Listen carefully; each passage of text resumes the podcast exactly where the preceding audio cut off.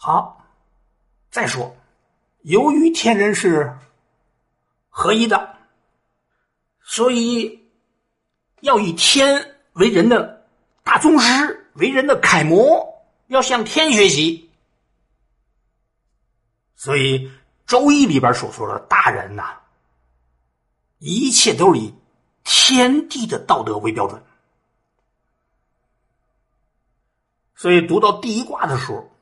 看他文言里边对大人的那个词的解释的时候，最好多看两眼。什么叫大人？以前大人呢，就是地位高的人，在《周易》里不是的，要有道德评价。说大人呢，要与天地合其德，天的自强不息，地的厚德载物，你要。有天地的这种拼搏精神和修养，要与日月合其明，要像天上的日月一样的英明，别干傻事儿，别干糊涂事儿，别制造冤假错案。与四时合其序，周易确实不得了的，确实厉害。他知不知道这四时合其序什么意思？春夏秋冬有序变化。你日理万机，把你的万机梳理一下，排排队，它一定有个轻重缓急的顺序。你先做那当务之急。无论君主还是企业家，还是咱们平常的老百姓，实际都同时有好多事要做。有人手忙脚乱，有人有条不紊。读读《周易》吧，你至少就知道先做什么，再做什么。人的一生要应对多少事儿，既有共识性的，也有历史性的。学学《周易》就知道到什么时候做什么事儿。不同的生命时期，不同的阶段，不同的策略。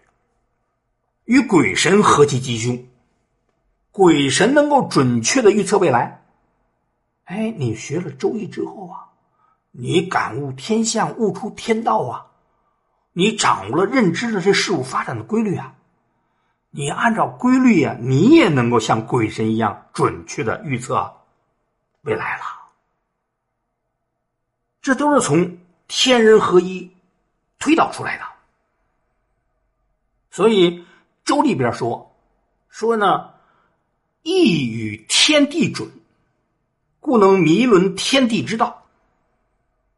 周易一切都以天地为标准，所以它能涵盖天地之间万事万物的运行的事理。而类推出来的是，你的行为如果与天地相似，故不为。你能够按照规律来运作，就不会违背规律。言外之意就是你能够走向成功。周易有这样的话说：“一其智矣乎？”打着孔子的旗号说：“说周易是大概这个智慧的极点了吧，制高点了吧？夫易，圣人所以崇德而广业也。周易最终的目的呀，是向大家呢感悟天象、悟天道呢。”的目的在这儿，崇德广业。记住这两词儿：崇德、广业，崇高、崇尚道德修养，广建功业。你格物的过程是学习的过程，而学习的目的呢是崇德，崇德的目的呢是。广业，你记住这几句话，你就了解中国文化的纵向的结构了。一切都是从学习开始。中国古代非常看重学习，这是一个推崇学习的社会。他后边又说：“智崇礼卑，智慧呢崇尚崇高，礼仪呢崇尚谦卑。”这怎么论证啊？智慧是崇尚越高越好，礼仪呢是崇尚谦卑好，一个高一个低，怎么论证啊？一切都在天那找证据。你要想论证高，怎么办？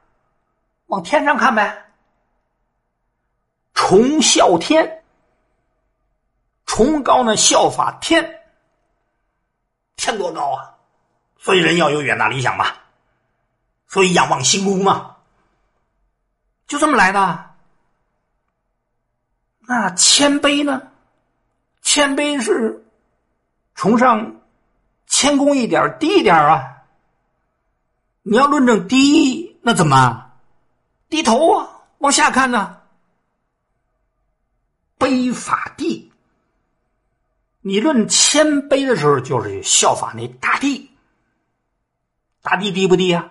低呀，他把地放在人脚底下，最低呀，能够包容一切呀。哎，像大地一样谦卑，这就是中国文化。所以它不是逻辑的论证，它完全都是由天地当中选择论据。再说，由于天人是合一的，又把天地之间的自然现象作为社会等级制度的论据，因为周易产生了一个宗法等级社会啊，宗法等级，什么叫宗法呀？按照血缘关系来划分，来确定你社会地位的尊卑贵贱，不是看到你的能力，也不看你的学历，看你爸爸是谁。嫡长子继承制，他打的江山，他得让他儿子继承啊，一代代传下去啊。那你得证明这个制度合理性啊，那怎么操作呀？到大自然去寻找论据啊，能不能找到？能啊，中国人这个智慧是有的。所以戏词开篇就说：“天尊地卑，乾坤定矣。”天是尊贵的，地是卑贱的，所以乾坤安定。你人世间想安定吗？如果想。也得分出尊卑等级来，所以推天道明人士得出的论点就是：卑高以臣，贵贱位矣。卑贱的、高贵的陈列划分，贵贱各得其位，各自享受你的不同的社会地位的权利义务。别犯上，天下和谐。这个想法很单纯，但是中国古代就是这么论证的呀。你要看《左传》，比这还荒唐。《左传》里居然说是天有十日，人有十等。他想论证人有不同的等级啊，人需要划分不同的等级啊。到哪寻找论据？到天啊！那天上都有十个太阳，哪来十个太阳？不都后羿射下来了吗？没射的之前是不是有十个？有十个，他也不是纵向的等级的关系，他十个是兄弟呀。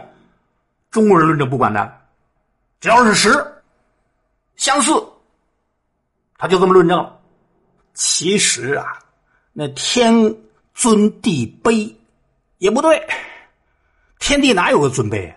就是天高，地低，那只是空间的区别，跟社会伦理一点边都不沾。哎，这就是中国式的论证。